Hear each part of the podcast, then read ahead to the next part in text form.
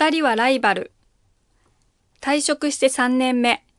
ようやく家内と二人の生活が根付いてきた。その目で家内をよく見ると、かなりなライバルである。職を去った4月から自由を得た気負いそのままに野菜作りに熱を入れた。裏に40坪の畑を手に入れたからである。家内も俺以上に気合を入れていた。5月半ばのことである。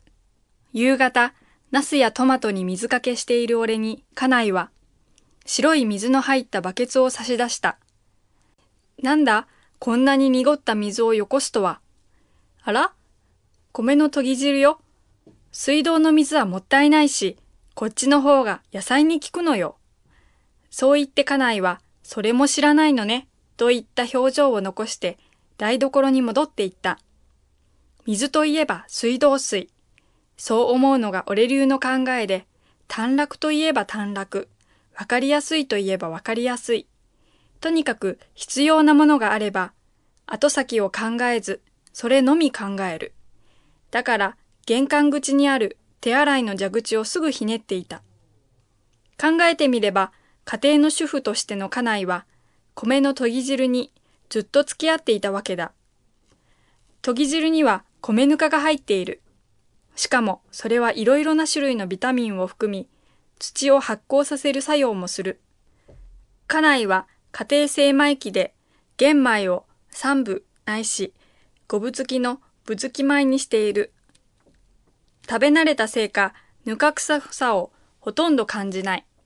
むしろ、でんぷんだけといった白米より、はるかに栄養価に富み、食い応えがある。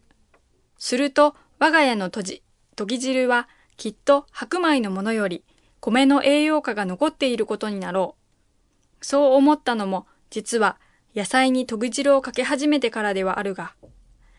やがて梅雨が明け、夏の日差しは日ごとに強くなった。強くなるにつれ、ますます水は欲しくなる。研ぎ汁だけでは間に合わない。勢い水道の蛇口をひねりたくなる。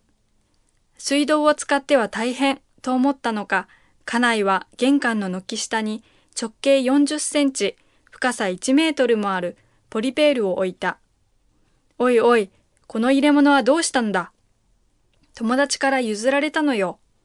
と家内は入手のいきさつを説明した。家内の友達に食材の卸屋がいる。その人が家内に、これいらないかしら？と見せたのがポリペール。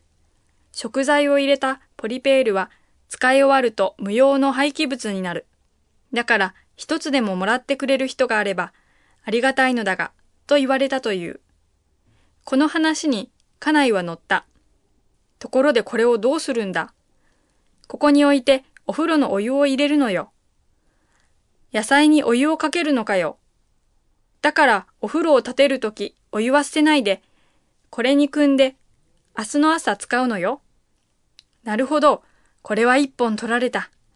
確かに、風呂のお湯は洗濯に使っているが、二人の洗い物はほんのわずかで、お湯はむしろ捨てる方が多い。